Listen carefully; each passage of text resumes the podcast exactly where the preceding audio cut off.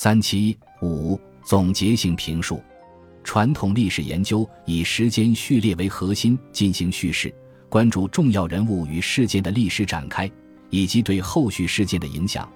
而历史社会学通过将结构与机制引入对历史事件的分析，扩展了人们对重要历史现象的解释力，也为社会学经典议题提供了新理论与新思路，在最近几十年受到了学界广泛关注。然而，比较历史分析一个广受诟病的缺陷在于案例之间的可比性问题，尤其是位于不同时空，在宏观结构与微观运行机制方面都存在诸多差异的案例。这种比较方法会使得在一些案例中原本不重要的机制，在学者的理论关照下被提升到核心地位，从而忽视该机制背后的历史情景。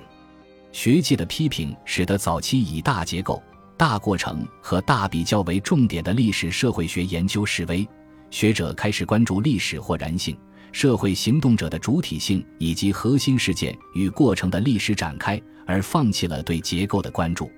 从这一角度来说，定量方法，尤其是其在研究设计上的进展，也许能够帮助学者进行更有意义的比较分析，从而找回结构。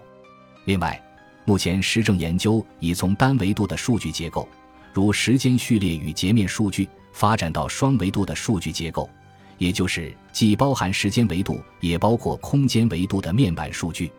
更丰富的数据结构使得学者可以同时利用时间与空间维度的变异来进行因果检验，避免了没有时间的横向比较导致的缺乏历史感。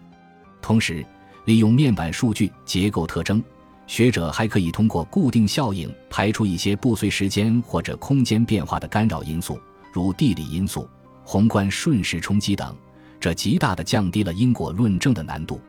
尽管近些年历史社会学广泛使用定量数据与方法进行分析，但对因果推断内生性以及研究设计的关注仍稍显不足。正如上文所述，定量方法的优势不仅在于描述典型事实。更在于使用巧妙的研究设计，帮助学者排除竞争性假说，进行因果推断。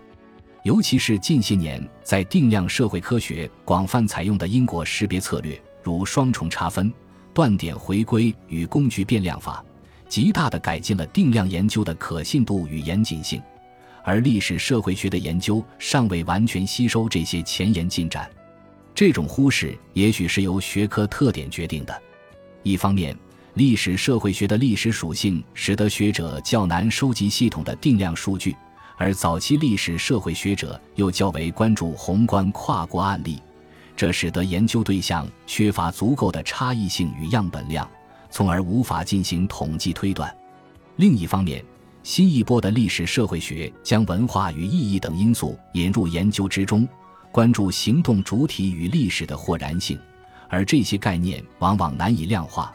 这无疑也限制了定量方法的使用。尽管如此，定量方法在因果论证方面的独特优势仍值得更多的重视。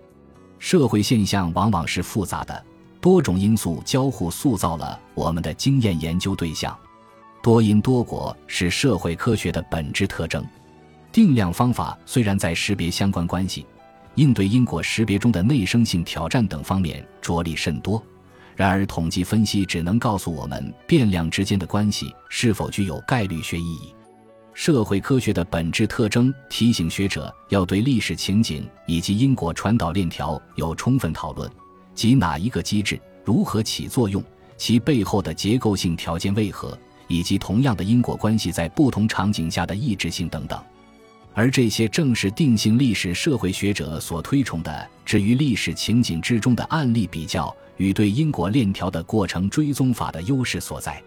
更重要的是，方法要服务于问题，根据不同类型的研究问题以及发问方式，需要灵活采取不同论证工具。总而言之，综合定量与定性方法进行论证，充分还原历史场景的复杂性以及规律性，应是可取的方向。